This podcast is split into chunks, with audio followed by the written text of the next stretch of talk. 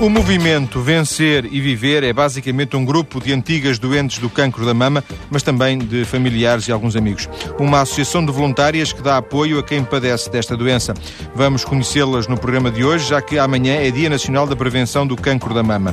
Aparentemente, este é um daqueles cancros que já é de tal maneira conhecido que já nem valerá a pena falar no assunto, mas os números dizem-nos que todos os anos há 4.500 novos casos e que 1.500 mulheres morrem por ano, 4 ou 5 mortes por dia números que não podem deixar de impressionar. Conceição Matos é a coordenadora do movimento Vencer e Viver, está no estúdio. Boa tarde, Conceição. Boa tarde. Viva. Qual é a origem do movimento? O movimento Vencer e Viver eh, surge, surgiu, portanto, há, em Portugal há cerca de 25 anos, pela mão aqui em Lisboa da Henrietta Almeida Lima, eh, baseado, portanto, num princípio universal e que existe já noutros grupos internacionais e que é uma mulher que passou pela experiência de ter tido câncer da mama uh, disponibiliza-se a ajudar outras que estão nesse momento a atravessar uma situação de diagnóstico e tratamento da doença. Portanto, Portanto de alguma forma, há um modelo que já tinha sido ensaiado noutros, noutros países e que se vai multiplicando eh, por diversos lados. Sim, este movimento começou nos Estados Unidos da América uh, nos anos 50, uh, com Teresa Lasser, uma americana que teve câncer da mama e sentiu que não havia apoio que tinha sentido, portanto, pouco apoiada durante a doença e achou que, tendo ultrapassado, que devia ajudar e dar o seu testemunho a outras mulheres eh, durante a fase de diagnóstico e tratamento.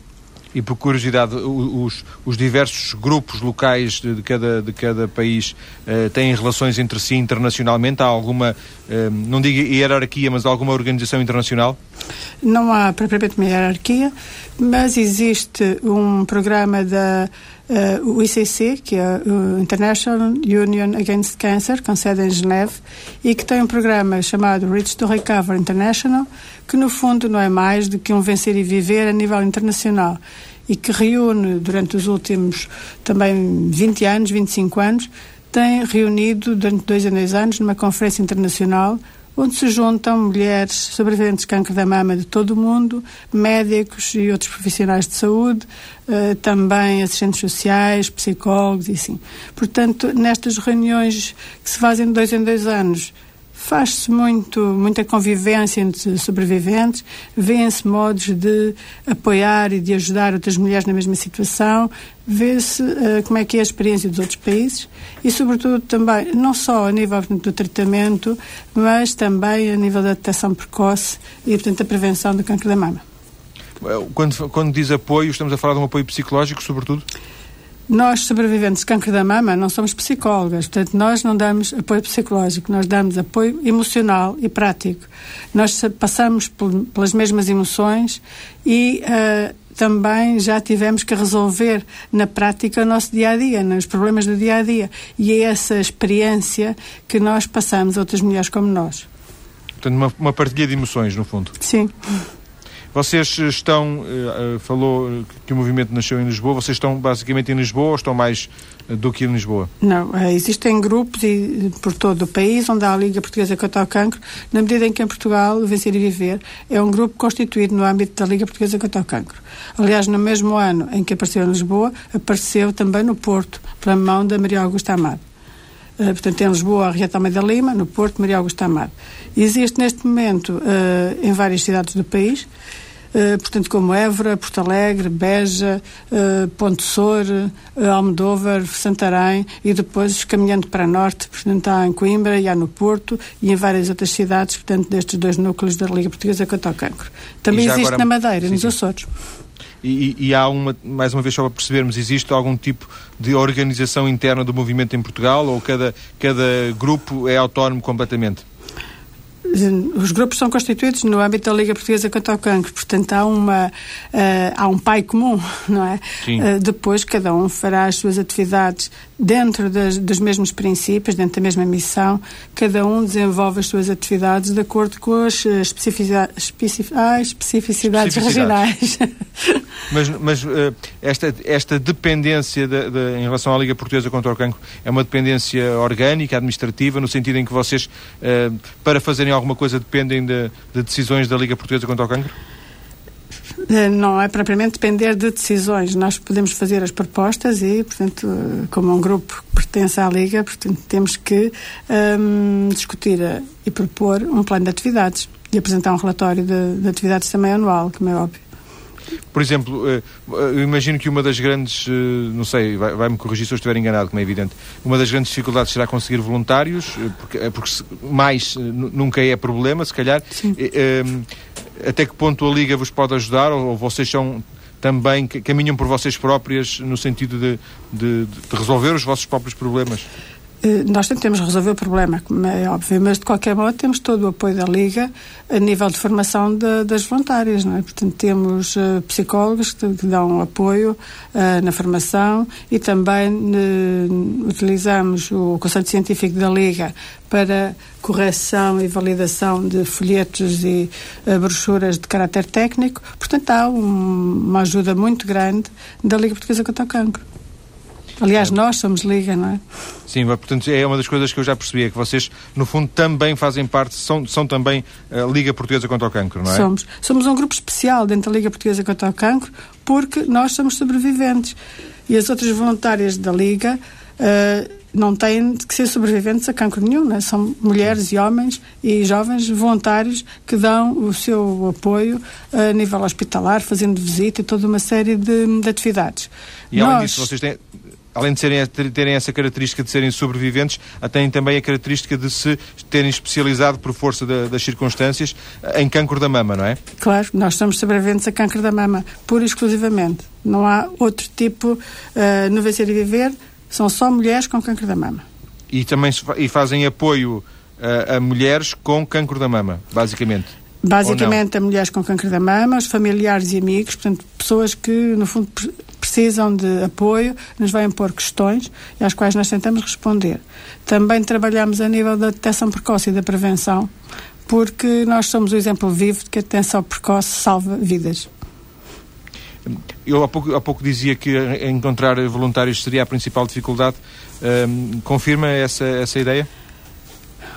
Não é propriamente uma dificuldade, não é sempre. Uh, claro que uh, em Portugal não há muito hábito do voluntariado, pelo menos uh, na meia-idade, quando as pessoas estão a trabalhar, as mulheres estão a trabalhar. Neste caso, mulheres, porque o câncer da mama, como atinge principalmente mulheres, nós só temos voluntárias mulheres.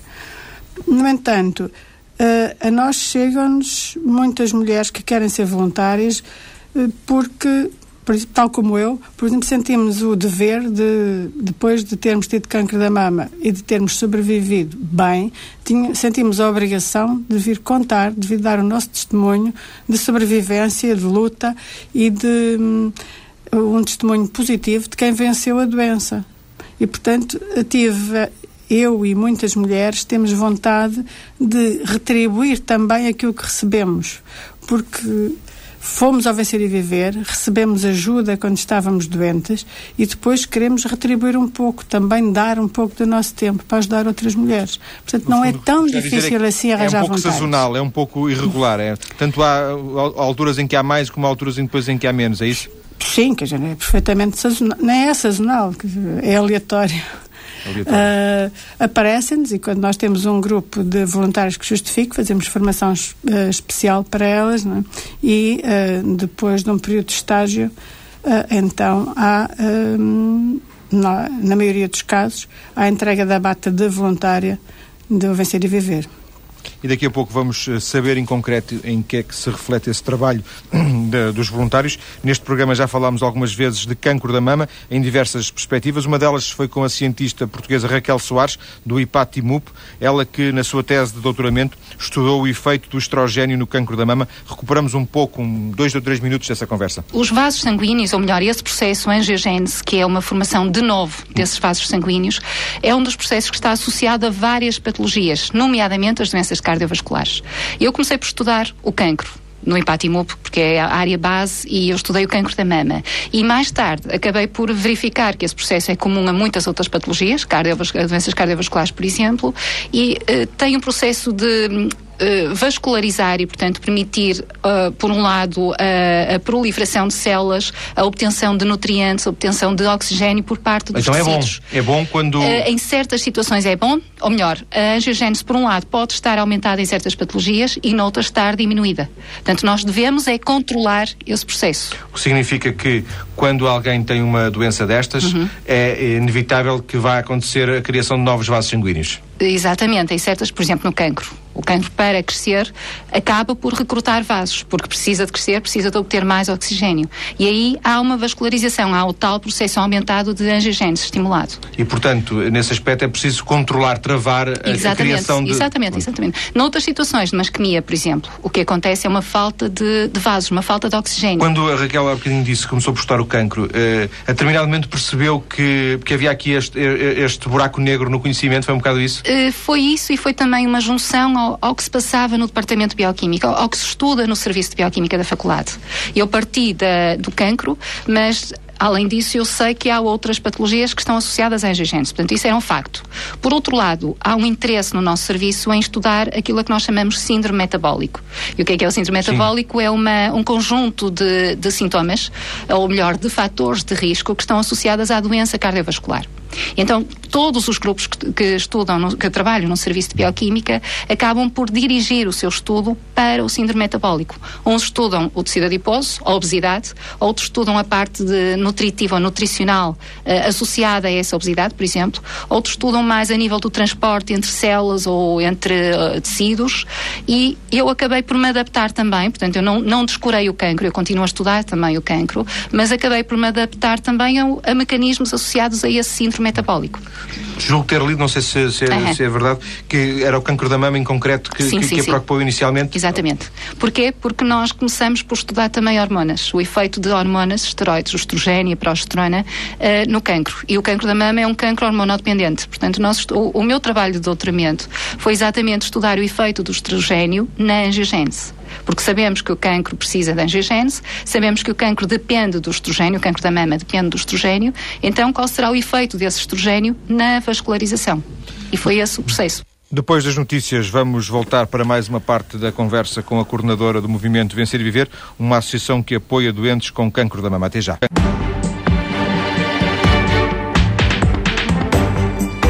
É a segunda e última parte do programa de hoje em que falamos do cancro da mama, já que amanhã é precisamente o Dia Nacional de Prevenção do Cancro da Mama. Do cancro da mama. Em estúdio, a coordenadora do movimento Vencer e Viver, Conceição Matos. Na primeira parte da nossa conversa, conhecemos um pouco das origens e da presença do movimento em Portugal. Queria que, Conceição, agora nos desse alguns exemplos para percebermos em concreto o que é que vocês fazem. Nós, no Vencer e Viver, temos um leque bastante grande de atividades. Uh, diariamente, as voluntárias fazem visita hospitalar uh, em vários hospitais às doentes que, que estão com câncer da mama para serem operadas ou já depois da operação, onde uh, se passa, portanto, um testemunho de, de esperança e se ouve o que essas mulheres nos querem dizer. Também no pavilhão do Vencer e Viver, portanto, dentro do recinto do EPO de Lisboa, uh, se recebem as mulheres e os seus familiares e amigos, não só recém-operados ou recém-diagnosticados, mas uh, em qualquer altura das suas vidas em que nos queiram pôr alguma questão. Nós estamos ali para ouvir, para dar a mão, para ajudar naquilo que pudermos. Temos. Vocês. Não, não, continuo, continuo, continuo no pavilhão, ia falar do resto das atividades, aquilo que nós fazemos no pavilhão, temos um serviço de próteses uh, mamárias para as mulheres que não fizeram reconstrução mamária ou enquanto não têm a reconstrução uh, completa. Portanto, há uma, uma hipótese de usarem uh, próteses parciais. Aí, assim, o que nos interessa é que uma mulher que entra com a sua autoestima em baixo porque se sente uh, diferente do que era antes de uma operação, depois de experimentar vários uh, modelos de próteses, verifica que, afinal, uh, já se sente bem, que já está com uma, com uma figura, pelo menos fisicamente, está como antes, depois de vestida, claro, e, e portanto, sai com os ombros para fora, bem esticados, o peito para fora e os ombros para dentro, não é? Uh, cheia de, de vontade de lutar, porque uh, verificou que ali conosco, uh, num ambiente muito simples e entre mulheres que, tal como ela, tiveram câncer da mama, encontrou aquilo que lhe fica melhor uh, para, para o seu corpo. Uh, para além deste serviço, temos também um outro que, ao qual chamamos Cuide de Si, Sinta-se Bem, e que é para todas as mulheres com cancro que estão a fazer tratamentos, portanto, de quimioterapia, radioterapia ou, ou não, mas eh, que estão simplesmente na altura do tratamento e que se sentem abaixo. Portanto, aí assim o que nós fazemos é, com o apoio um, de monitoras de, de estética, ensiná-las, portanto, a tratar melhor da pele, a desenhar uma sobrancelha que caiu os pelos em virtude da quimioterapia, a desenhar, aliás, simular as pestanas, enfim, fazer com que a mulher se sinta bonita, atraente e não propriamente doente. E a mulher, quando sai dali, sai com a sua autoestima também bastante mais elevada.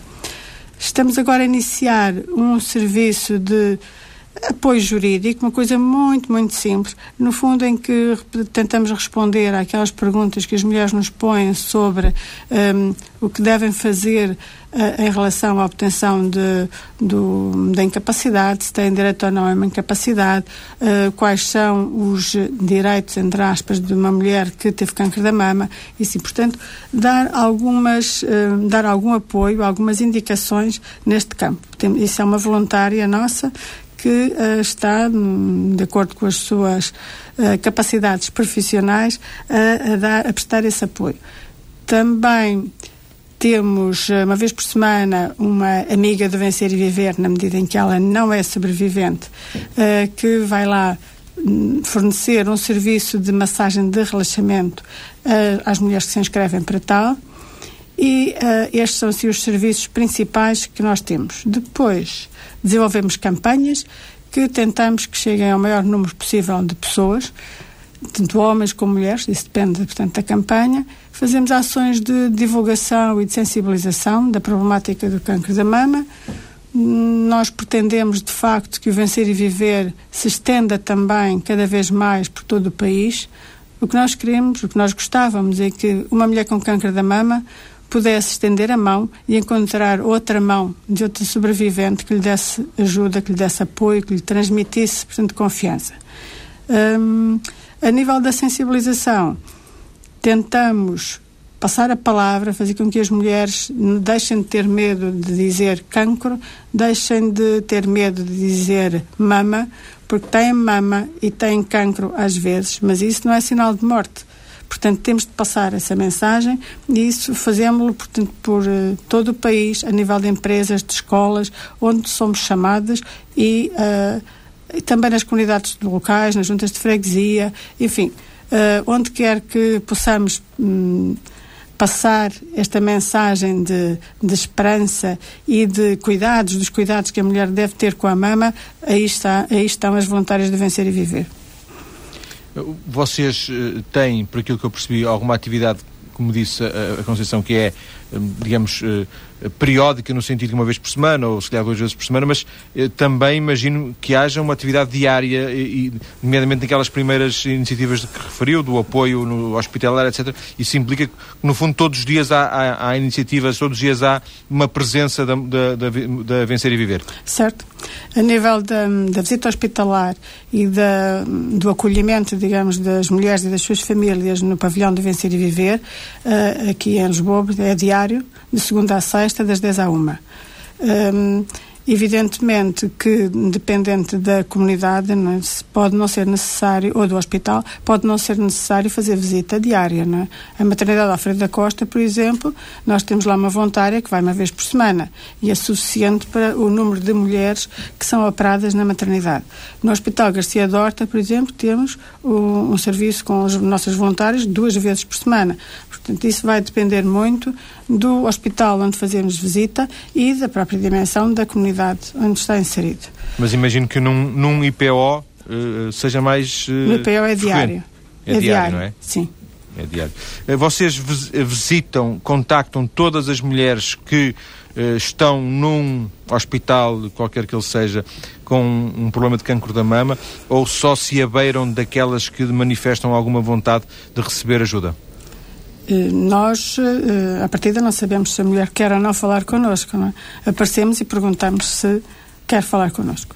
Se a mulher quer, fala. Se não quer, nós deixamos alguma informação e uh, provavelmente essa mulher no dia seguinte já quer falar com as voluntárias que, que vão voltar, não é?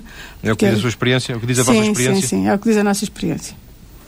Uma das coisas que a Conceição referiu muito, muito levemente na primeira parte e que eu tomei nota para lhe perguntar agora é, é a questão da formação dos voluntários, na medida em que eu imagino que, quer dizer, uma coisa é partilhar a, experiência, mas a partir do momento em que eh, o, ao partilhar a experiência se junta também o ouvir a pessoa, isso já implica alguma necessidade de alguma formação eh, nesse voluntário, correto? Sim, sim, correto. Não é só uma questão de sensibilidade e bom senso e boa vontade. É, é isso tudo, mas é muito mais. É preciso haver formação com psicólogos que, no fundo, uh, ensinam a candidata à voluntária a saber escutar. É uma escuta ativa nós estamos ali essencialmente para ouvir a mulher que, que está a passar por problema e que quer falar connosco e quer dizer-lhe o que vai, quer dizer-nos o que vai na alma, os seus problemas. Mas tem que ser ativo porque de vez em quando é preciso uh, introduzir uma palavra ou de ânimo ou de orientação na conversa para ajudar, portanto, o fluir da, dessa conversa com a, a mulher que está junto de nós. Portanto, isso implica uh, formação. Isso implica a, a voluntária aprender a fazer uh, este trabalho. Portanto, não é só uma questão, uma questão de sensibilidade. Uma das áreas que um, ehm, a Conceição Matos referiu há instantes é a sensibilização, a informação, que são também, ou que são sobretudo os objetivos de uma outra associação que, que já conhecemos aqui neste programa, a Laço. Foi, aliás, durante a entrevista com a Laço, ficamos, eh, eu e os ouvintes eh, que não sabiam, obviamente, a, a saber da, da, do movimento Vencer e Viver. Eu tomei nota, foi há um ano, tomei nota num papel, guardei o papel para agora. Uma associação a Laço preocupada basicamente em alertar as mulheres para as vantagens e para a necessidade do diagnóstico precoce, como diz uh, Lynn Archibald, da Laço. Um excerto breve, muito breve, que recuperamos agora não somos uma associação de doentes, que é um bocadinho invulgar. Normalmente, associações ligadas uh, a doenças são propriamente pessoas que já sofreram esta doença ou familiares muito próximos que, pronto, se preocupam mais. Nós somos principalmente mulheres preocupadas com cancro de mama, uh, porque o principal fator de risco para cancro de mama é ser mulher. Então, somos voluntárias, uh, só uma de, do, da nossa direção já teve cancro de mama. As outras somos mulheres preocupadas. Porquê que nasce a Laço? A Laço nasceu uh, em 2000 Fomos cinco mulheres que nós uh, conhecemos uma amiga em comum que infelizmente faleceu com cancro de mama. E nós sentimos que realmente havia talvez uma lacuna na, na sociedade civil em que não havia uma grande preocupação entre as mulheres, exceto as mulheres que já estavam a lidar com a doença, não havia uma grande sensibilização em termos da doença fomos uh, procurar uh, informações e descobrimos que, de facto, a Liga Portuguesa contra o Cancro tinha um movimento Vencer e Viver, mas em termos de angariação de fundos para projetos ligados com o cancro da mama e em termos de sensibilização, informação para o público em geral, para as mulheres que ainda não foram afetadas, que não havia muita coisa a acontecer. E nós sentimos que realmente, então, havia uma área em que nós podíamos começar a agir e ter algum impacto. Eh, basicamente recolher apoios para projetos, é isso? Foi a ideia que eu retirei. Exatamente, é, é angariar fundos para projetos e ao mesmo tempo uh, lançar campanhas de informação para as mulheres que ainda não foram afetadas pelo cancro de mama. Portanto, mais do que apoiar doentes com cancro da, da mama, será mais apoiar eh, eh, ou informar eh, hipotéticos eventuais doentes que, que possam vir a ter o cancro da mama. Exatamente, é isso. Uh, portanto, informação e projetos. Uh, que projetos? Uh, vocês têm, podem apoiar ou têm apoiado? Pois, eu ia dizer uma, uma, uma das razões que isso é muito importante, esta informação para as mulheres antes de ter cancro de mama, é que neste momento cancro de mama não tem prevenção primária. Não há nada que nós podemos dizer tal e tal, aquele comportamento ou aquele medicamento ou aquele não sei o quê, é a causa de cancro de mama.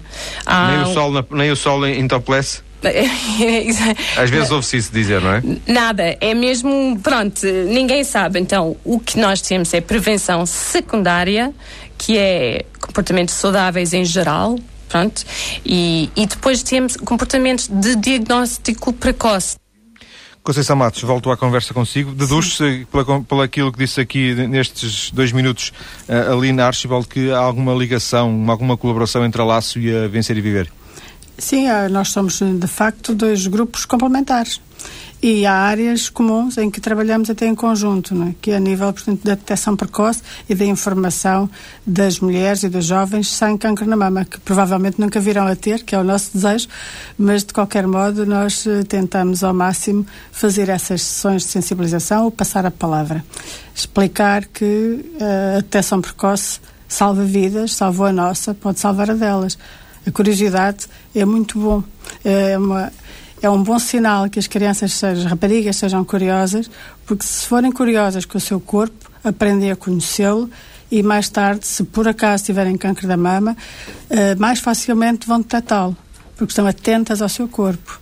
A detecção precoce é uma, é uma autodetecção, é isso? É, é própria? Não é só autodetecção, mas também passa por aí. Sobretudo quando se é muito novo, é bom conhecer a estrutura da mama.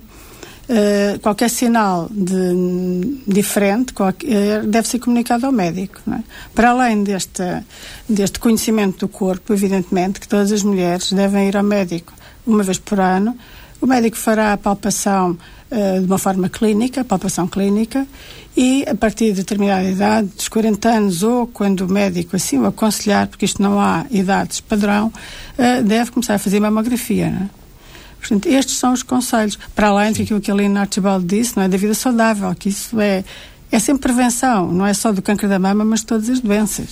Uh, comer bem e mexer-nos só fazer bem, nunca faz, nunca provocou doença nenhuma. É? Conceição, pela, pela, sua e pela vossa experiência uh, na, no, na, Vencer e Viver, no movimento Vencer e Viver, um, ehm, o Estado, o apoio que o Estado dá a esta necessidade de, de, de de detecção precoce, de, do envolvimento do Estado é bom, satisfatório, fraco? Como é que descreveria? A prevenção de câncer da mama é feita pela Liga Portuguesa contra o Cancro, obviamente em colaboração com, uh, com a Direção-Geral de Saúde, com os organismos locais, não é? Portanto, há colaboração a nível da, da prevenção. Parece-lhe que há uma boa capacidade de resposta das estruturas eh, de saúde em Portugal às necessidades das mulheres portuguesas? Ou estamos a falar de atrasos e de falta de resposta, se calhar em alguns pontos do país? Estou-lhe a perguntar em abstrato, não conheço nenhum caso. Sim, eu também não conheço casos, mas em abstrato direi que há uma boa resposta. Porque quando é feito, a, quando é feito o rastreio para a Liga Portuguesa contra o Cancro, ele é feito em conjunto com os centros de saúde e com os hospitais uh, distritais. Portanto, há colaboração, há resposta. E, portanto, esse, esse, essa detecção precoce pode ser a chave para evitar que, como eu disse, dizia no início, 1.500 mulheres morram por ano em Portugal? É um passo, com certeza, porque a detecção precoce faz com que uh, o câncer da mama seja mais curável. 95% dos casos detectados precocemente são curáveis. O que significa que o, o restando os outros 5%, o, o que se passa, uh, pergunto também se é essa, se é essa a sua sensibilidade, o que se passa é que eh, destes 1.500, provavelmente muitas mulheres não fizeram essa detecção precoce, muitas mulheres não estariam informadas e, portanto, deixaram chegar a situação, até porque ali há alguns que, que o cancro da mama não dói, não é? Só, só na fase, pelo menos na fase inicial, é isso? É verdade, o cancro, aliás, o cancro em geral é uma doença silenciosa, como se diz, não é? Portanto, ninguém, muitas vezes não se detecta nada, não é? Portanto, é difícil sabermos, uh, ir ao médico queixar de quê, se eu não tenho nenhum sinal, não é? Daí que nós devemos ter aqueles cuidados regulares, também para além da, do olharmos para nós, é? de conhecermos o nosso corpo, devemos ir ao médico também uma vez por ano, porque eles têm outra, outra capacidade de análise que nós não temos, não é? Portanto, não há que confiar, temos que ir mesmo ao médico. E se nós detectarmos alguma coisa, aí é de imediato, sem medos, sem receios. Na maior parte das vezes não é cancro nenhum, não é cancro da mama, mas se for, é com certeza detectado a tempo. O tratamento vezes, é menos agressivo e há mais possibilidades. Ai, desculpa. Não, não, desculpa, desculpa. Houve-se dizer uns nódulos, mas o, o aparecimento dos nódulos não é necessariamente sinal de que possa ter um cancro, não é? Exatamente. Pode ter um nódulo e não ser nenhum cancro da mama, não é? Por isso é que eu digo, mais vale ir ao médico. Na maior parte dos casos não é nada. Mas pode ser. E, portanto, se, eh, se podemos fazer um, um rodapé a esta conversa que está no, na parte final e deixar uma mensagem eh, forte e uma mensagem coletiva é vão ao médico. Vão ao médico fazer, fazer a detecção e, e ver se está, se está, tudo bem. E uh, olhem para, para o vosso corpo, analisem a mama, conheçam a estrutura da mama, conheçam-se. A primeira coisa é nós conhecermos-nos. Se nós conhecermos o nosso corpo, está o primeiro passo dado. Depois é ir ao médico e fazer também o que o médico diz, claro, não é? E isto desde jovens. Aliás, a Vencer e Viver, se me permite, está a preparar uma campanha este ano dedicada às jovens com câncer da mama, às mulheres jovens com câncer da mama, que sairá um, proximamente. E aí, Vamos assim... chegar à espera. Vamos chegar à espera. Obrigado, Conceição Matos, por esta conversa na TSF que serviu para conhecer o que faz o movimento Vencer e Viver. Muito obrigado. Boa tarde.